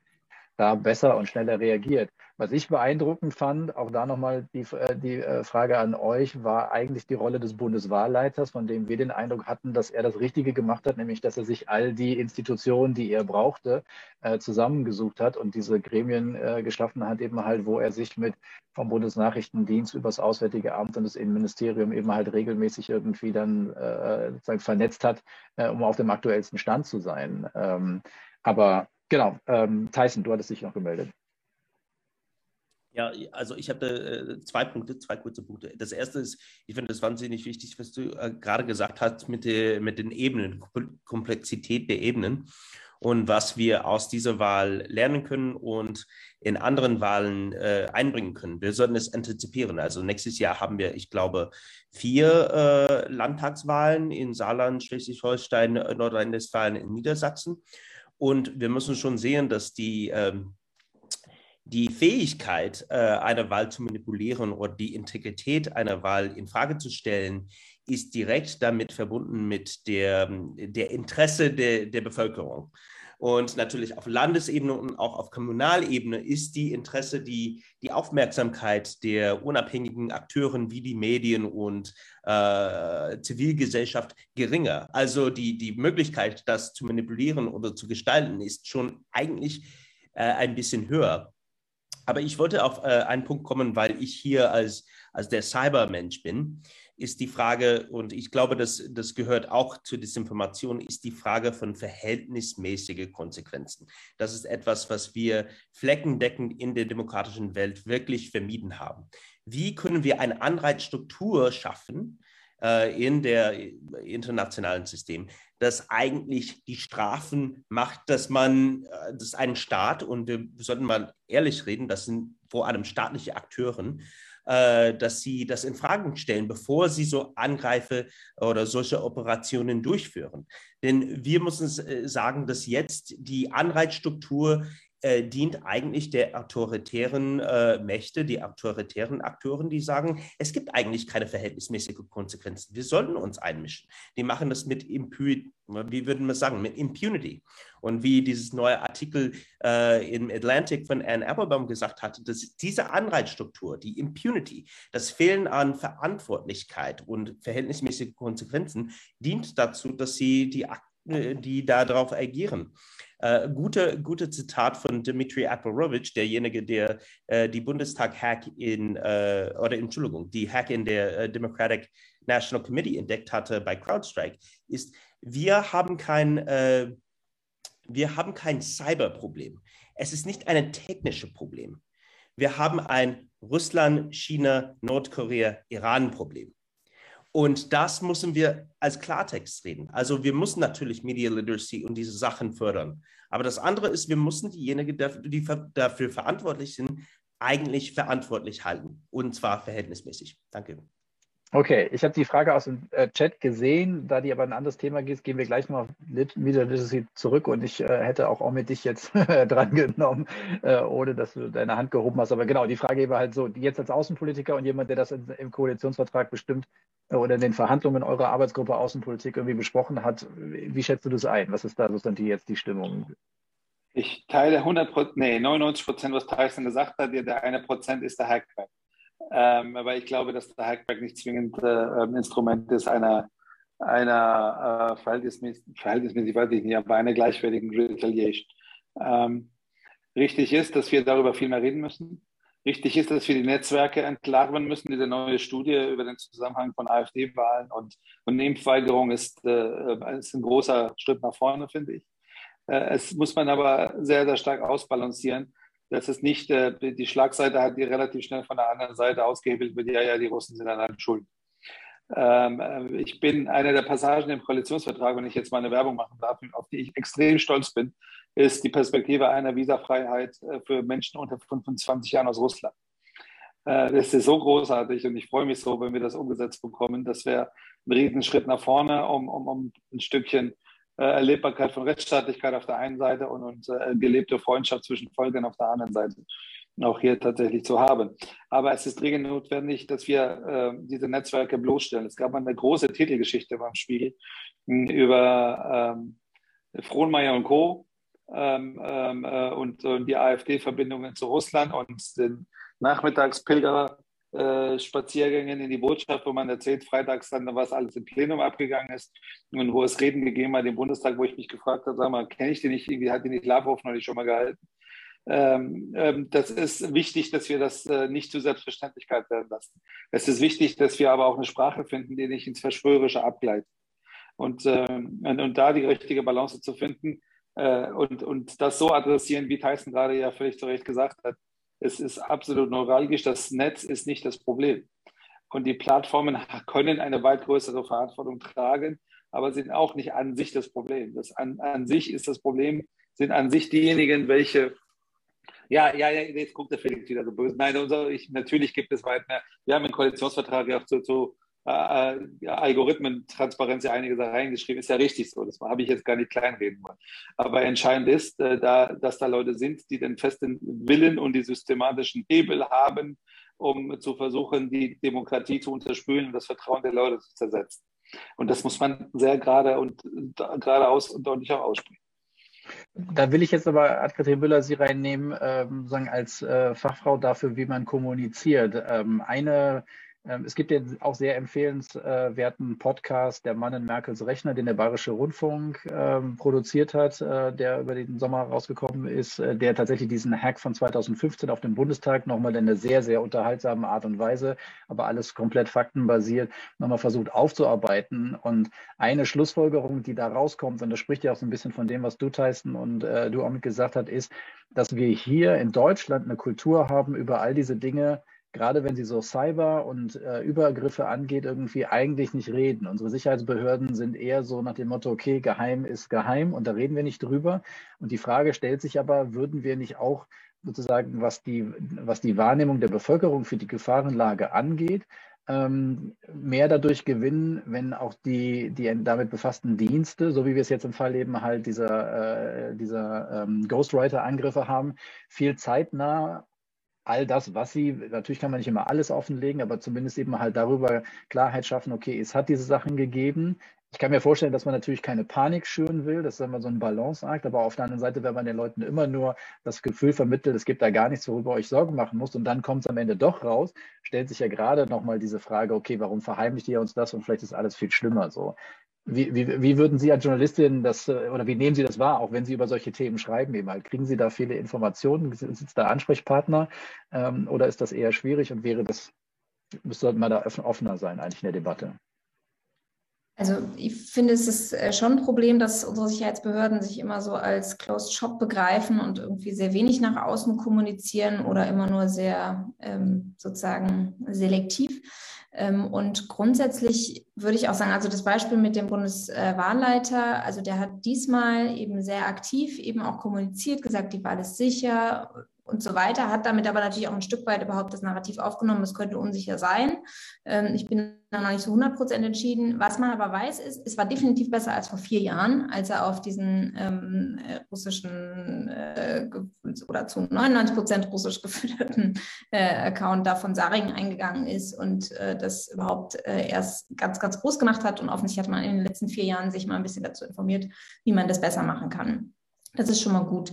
Generell finde ich es auch so gut, dass überhaupt mehr, zumindest ist meine Wahrnehmung, über das Thema gesprochen wird, dass über Desinformation von rechts, aus dem Ausland und so weiter überhaupt gesprochen wird, dass das Thema da war.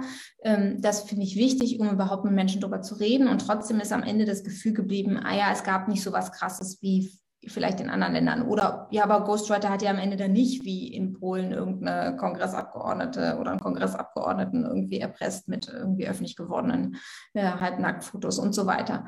Das heißt, ich glaube, was, was passieren muss, ist tatsächlich auf vielen Ebenen. Also zum einen müssen wir äh, einfach generell mehr darüber sprechen, was Sinn und Zweck ist und dass auch diese kleineren Dinge sozusagen Effekt haben.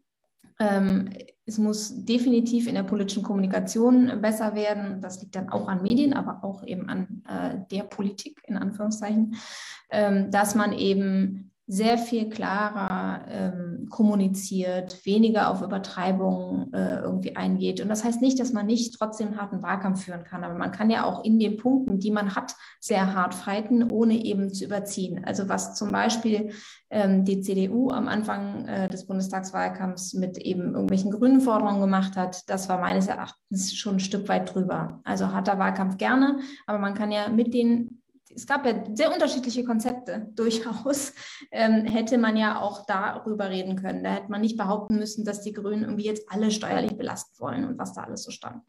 Ähm, weil wenn man nämlich dann dahin kommt, dass man dann sehr, sehr fein ziseliert auseinanderhalten muss, ja, irgendwie haben die da recht, aber irgendwie nicht, dann wird es halt sehr kompliziert und umso komplizierter es wird, umso weniger Leute hören noch genau zu.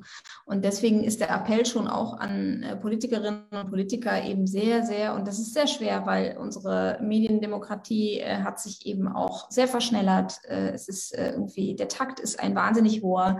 Ähm, Politiker machen entgegen der öffentlichen Meinung, arbeiten sie viel mehr, äh, zumindest zumindest die meisten, äh, als man denkt. Und ähm, trotzdem die ganze Zeit präzise zu kommunizieren, ist schwierig, sowohl für Journalisten, Journalisten als auch für Politiker. Mm, aber wenn man sozusagen technisch sich ordentlich aufstellt, die Plattform ordentlich rannimmt, überlegt, welche Worte man verwendet. Ich zum Beispiel würde nie soziale Medien sagen, weil für mich sind das keine Medien, das sind, wenn überhaupt, Netzwerke, Plattformen, was auch immer. Medien sind Leute, die was filtern. Die filtern leider nicht, also sind sie keine Medien. Ähm, äh, und die ordnen auch nicht ein, äh, außer bei Corona und Impfung jetzt inzwischen vielleicht mit ihren Buttons. Ähm, aber wenn man über solche Dinge nachdenkt und immer wieder kommuniziert, dann ist auch nicht die Lösung einfach nur, ja, wir müssen in den Schulen mehr Medienbildung mitbringen. Weil das Problem sind nicht die 18-Jährigen oder die 15-Jährigen, das Problem sind die 55-Jährigen, die irgendwie alles, was in bunten Buchstaben bei Telegram steht, glauben. So. Ähm, und ich glaube, da müssen wir einfach so ein bisschen präziser werden, ohne genau zu sagen, oh, da sind ganz viele böse Kräfte, die uns alle irgendwie Lügen erzählen wollen. So, mhm. Damit haben Sie jetzt fantastischerweise die, ein bisschen die Frage von Sabine Grützmacher im Chat beantwortet, ob man zum Thema Gesellschaft fit machen nicht auch gerade eben halt junge Menschen jenseits sozusagen von der anwendungsbezogenen Digitalkompetenz auch eben halt Medienkompetenz in dem, was wir sonst so Media Literacy halt nennen. Also tatsächlich, wie funktionieren Algorithmen, wie, wie funktionieren die Plattformen, woraus generieren die ihr Geld, um den Kontext sozusagen zu verstehen, näher bringen müssen. Und äh, ich glaube, dass. Ja also, äh, auf viel, also man soll es nicht weglassen sozusagen, weil man sagt, jetzt sind das Problem die Älteren. Man muss schon auf jeden Fall irgendwie verständlich machen, wie diese Plattformen funktionieren. Aber es, ist, es gibt schon ein anderes Medienverständnis, wenn man sozusagen damit aufwächst.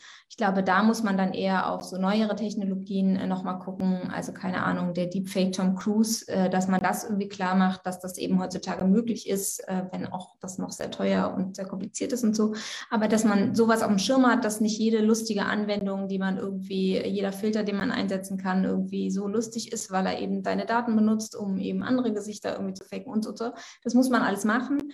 Aber jetzt stand heute für die Debatte ganz konkret zu machen, wäre eben bessere politische Kommunikation, nicht über jedes Stöckchen springen von Journalistinnen und Journalisten, Plattformen besser regulieren. Ähm, und dann hätte man sozusagen jetzt heute schon mal mehr als die präventiven Langfristaufgaben. So. Ich finde spannend, im Koalitionsvertrag gibt es einen Satz, der mich total fasziniert und gleichzeitig große Fragezeichen in den Kopf gesetzt hat. In dem Kapitel Rechtsstaatlichkeit gibt es. Nur einen? Entschuldigung, ich bin jetzt empört. Nein, okay, aber besonders einen, der mir ins Auge gesprungen ist, weil er äh, eine der drei Stellen ist, in denen das Wort Desinformation vorkommt, der nämlich heißt, wir befähigen die liberalen Demokratien Europas dazu, Desinformation, Fake News, Kampagnen, Propaganda sowie Manipulation aus dem In- und Ausland besser abwehren zu können. So, und das kann jetzt, also wie gesagt, ich glaube, dass die Kontextualisierung, es ist Kapitel äh, Rechtsstaatlichkeit, äh, interessant, aber das könnte ja auch in jedem anderen Kapitel stehen. Und deswegen wäre so meine Frage grundsätzlich, Omid, ich weiß, du warst jetzt gesagt, vor allen Dingen in der, in der Arbeitsgruppe Außen- und Sicherheitspolitik und diese Koalition auch innerhalb der Fraktion im Bundestag muss sich hier erstmal finden so. Aber äh, ist der Eindruck richtig, dass tatsächlich mit dieser neuen Koalition sowohl auf der exekutiven als auch auf der Parlamentsseite da jetzt eine Gruppierung zusammengekommen ist, die dieses, die diese, die, die Dringlichkeit sozusagen, sich mit dem Thema proaktiver zu befassen, erkannt hat und vieles von dem, was jetzt kommen wird, wird man erst über die nächsten vier Jahre beurteilen können. Ich meine, da kann jetzt im Koalitionsvertrag drinstehen, was, äh, was will, in Anführungszeichen so, aber ähm, wie gesagt, diese, diese verschiedenen Stichworte, auch was ich vorhin zu dieser Bundeszentrale für digitale Bildung gesagt habe, Dorothea Bär als, äh, Dorothea Bär als äh, Staatsministerin für Digitales hat im Kanzleramt ja auch sozusagen am Anfang gesagt, sowas wird kommen. Am Ende haben sie eine, eine Webseite, äh, eine Plattform ähm, hochgeladen, die dann mehr Sport, glaube ich, manchmal äh, geerntet hat, als äh, dass die Leute das wirklich wahrgenommen haben, dass da im Bereich Digitales jetzt was auf die Beine gestellt wurde. So. Aber grundsätzlich, gib uns doch mal das gute Gefühl, hoffentlich irgendwie, dass da, dass da noch einiges zu erwarten ist in dem Bereich. Das war so eine hart gefeatured äh, formulierte Frage, die einfach sagen konnte, ja, jetzt ist die Koalition des Aufbruchs da. Und, äh, aber die echte Antwort ist, äh, äh, die Frage äh, ist jetzt auf der Tagesordnung und zwar relativ unabhängig davon, wer regiert. Das Problem ist nicht, äh, welche Parteien kommen da jetzt zusammen an der Stelle. Und ja, das sollte immer grün dabei sein. Das Problem ist die, die, die Geschwindigkeit der Lernfähigkeit der Institution. Der technologische Fortschritt, und das ist nur eine Baustelle, der technologische Fortschritt geht mit einer immensen Geschwindigkeit voran. Eine Geschwindigkeit, die, die äh, emotionale Absorptionsfähigkeit der Gesellschaft über, massiv überfordert. Und weit dahinter noch kommen die EntscheidungsträgerInnen aus der Politik. Und das ist ein mächtig großes Problem. Wir sind einfach zu langsam. Wir als Politik, wir als Institution sind zu langsam. Und das müssen wir ändern. Und äh, ich hoffe, dass wir eine kritische Masse an Leuten ha gefunden haben in dieser Koalition. Und nach meinem Eindruck gibt es die, ähm, die, die genau an dieser Frage arbeiten, damit wir einfach in der grundsätzlichen Frage der Lernfähigkeit schneller werden. Wenn wir jetzt zum Ergebnis kommen, wir brauchen jetzt ein Bundesamt für eine Bundeszentrale für, für, für digitale Bildung und jetzt die nächsten 18 Jahre daran arbeiten, diese aufzubauen, äh, wow. So, also diese, diese Geschwindigkeitsfrage ist, ist, ist von großer Bedeutung und da müssen wir aber besser werden. Das war im Übrigen bei dem, es gab ja, ein, es gab ja 22 Arbeitsgruppen. Arbeitsgruppe 1 hieß äh, moderner Staat. Und die, die Geschwindigkeitsfrage, egal worüber die geredet haben, war das das Hauptthema. Wir müssen einfach schneller werden. Ich meine, das ist ja auch, glaube ich, äh, aus der Fachexperten-Community-Diskussion irgendwie, äh, glaube ich, die Quintessenz gewesen. Digitalministerium hat es ja jetzt nicht gegeben und manche sind enttäuscht, aber ich glaube, viele sind auch beruhigt, weil man tatsächlich die Befürchtung hatte, okay, bis das Ding mal arbeitsfähig ist, bis man so ein neues Ministerium aufgebaut hat und sowas, wären alleine schon anderthalb Jahre vergangen und die haben wir nicht irgendwie. Die Themen müssen jetzt angegangen werden. Deswegen gefällt mir auch jetzt der Ansatz, so wie es jetzt hier ist, dass Digitales tatsächlich querschnittsmäßig überall drin ist, eigentlich eigentlich ganz, ganz gut. Ähm, in, der letzten, in den letzten zehn Minuten würde ich gerne nochmal den Blick quasi jetzt nach vorne richten. Ähm, was ja auch aus dem Koalitionsvertrag deutlich wird, ist dieses, okay, man hat verstanden, wir können es nicht alleine und Europa ist quasi eigentlich der Rahmen, in den wir es müssen äh, einbetten müssen. So, und von daher ähm, äh, freue ich mich, dass äh, Felix, der das vorhin ja schon erwähnte, auch, äh, dass er auf der, auf der europäischen Ebene an diesen Gesetzen wie dem Digital Services Act oder dem Digitale Dienste-Gesetz Gesetz ähm, und den Digital Markets Act und anderen eben halt mitgewirkt hat. Ähm, als Scoop, äh, weil natürlich wir alle jetzt gerade darauf schauen, was in Berlin passiert und wer die Koalition ist. Aber heute wird die Vizepräsidentin der Kommission, Vera Jourova, ähm, ein Paket ähm, äh, veröffentlichen und vorstellen, was sich genau eben halt mit der Frage von Maßnahmen zur, zum Schutz der Wahlintegrität der Mitgliedstaaten befasst und unter anderem auch eben halt mit einem einer Regulierungsvorschlag, wie man politische Werbung zukünftig Europa, europäisch eben halt ähm, ähm, regeln kann. Und daher würde ich jetzt äh, Felix mit der ähm, unmöglichen Aufgabe äh, betrauen, irgendwie jetzt uns in drei Minuten kurz mal zu erklären, was ist, hat das mit diesem Digital Services Act äh, auf sich, was ist in dieser Wahlwerbungsreform äh, äh, für uns äh, wissenswert und was sollte sozusagen die Bundesregierung in den nächsten Jahren machen, außer das zu unterstützen, was wir hier sozusagen noch mitnehmen können. Ähm, oh Mensch, Olaf. um mit dem ersten anzufangen. Ich finde, was die Bundesregierung erstmal tun könnte, wäre aufzuhören, das Binnenmarktprinzip zu unterwandern und nationale Rechtsdurchsetzungen halt irgendwie zu machen, ähm, wenn es um, um große Tech-Konzerne geht, zum Beispiel, wie sie es beim NetzDG ja leider gemacht hat, setzt damit leider einen fatalen Präzedenzfall für autokratische oder illiberale ähm, Regime, sowohl innerhalb als auch außerhalb der EU. Ähm, Ungarn und Polen hätte nichts lieber als die Möglichkeit, irgendwie ja, willfährig illegale Inhalte zu definieren definieren und dann die Plattform direkt zu zwingen, die runterzunehmen. Ähm, das finde ich extrem schwierig. Deswegen finde ich es toll, dass äh, der DSA und so auch der DMA äh, auch mit, äh, mit Konsens und Rückenwind jetzt vom Europäischen Rat ähm, die Durchsetzung auf europäischer Ebene behalten wollen, was so ein bisschen ein Kompromiss ist zwischen rein nationaler, fragmentierter Durchsetzung und ähm, ja, äh, äh, Nicht-Durchsetzung durch die irische äh, Regulierungsbehörde, weil alle Tech-Konzerne halt ihre europäischen Sitze in Dublin haben. Das hat bei der Datenschutzgrundverordnung leider überhaupt nicht geklappt, dass wir uns da darauf verlassen wollten, dass die irische Datenschutzbehörde für alle europäischen Staaten dann halt unsere, äh, unsere Gesetze umsetzt. Was ich kurz anknüpfend an das, was Omid gesagt hat, sagen wollte, ist, dass ähm, es aber auch so ist, ähm, und natürlich geht es um viel mehr als immer nur um die Tech-Konzerne, aber dass die uns ja auch sehr gezielt in den Glauben wiegen, dass einfach ihre Systeme, ihre Produkte so komplex seien, dass wir die als jetzt Policy-Experten sowieso nicht verstehen können. Deswegen ist es, glaube ich, also das ist so diese, diese Komplexitätsfalle, in die sie uns immer äh, reinzerren eigentlich. Deswegen glaube ich, dass wir eigentlich den Regulierungsansatz komplett ändern müssen und das äh, ist auch genauso im DSA und auch im DMA gespiegelt, nämlich dass wir Prinzipien oder Zielvorgaben für die Konzerne definieren, zum Beispiel äh, dass Wahlen äh, integer sein müssen, dass vulnerable Gruppen nicht aus äh, digitalen Diskursräumen verdrängt werden dürfen durch massive Hetze, ähm, dass Grundrechte wie das Recht auf Privatsphäre gewahrt bleiben müssen. Und wie diese Konzerne dann diese Zielvorgaben erreichen, sei erstmal ihnen überlassen. Wir brauchen dann natürlich aber ein Auditing-System, wo eine Regulierungsbehörde auch das Recht hat, mit äh, klaren Datenzugriffs- und Kontrollrechten da manchmal reinzumarschieren und ähm, sich zeigen zu lassen und überprüfen zu können, äh, wie und ob äh, ausreichend diese Zielvorgaben ähm, umgesetzt werden. So, das ist die eine Sache. Das ist so ein bisschen ähm, auch der Ansatz des DSAs, dass wir von dieser rein reaktiven ähm, äh, Perspektive, die zum Beispiel das NetzDG in Deutschland etabliert hat, wo eigentlich der Rechtsstaat erst dann wirksam wird, wenn der Schaden schon angerichtet ist, wenn äh, strafbare Inhalte sich massiv verbreitet haben, wenn Schaden an, an, an Personen, an Personengruppen irgendwie ähm, angerichtet ist, dass wir auf diese, auf diese präventive, risikobasierte Ebene gehen und uns äh, regelmäßig in regelmäßigen Abständen äh, von Tech-Konzernen zeigen lassen, was sie tun, um diesen Gefahren für die Gesellschaft, für Personen äh, vorzubeugen. Ähm, das ist eine Sache. Ähm, da geht es auch um die Integrität von Wahlen, aber nicht nur.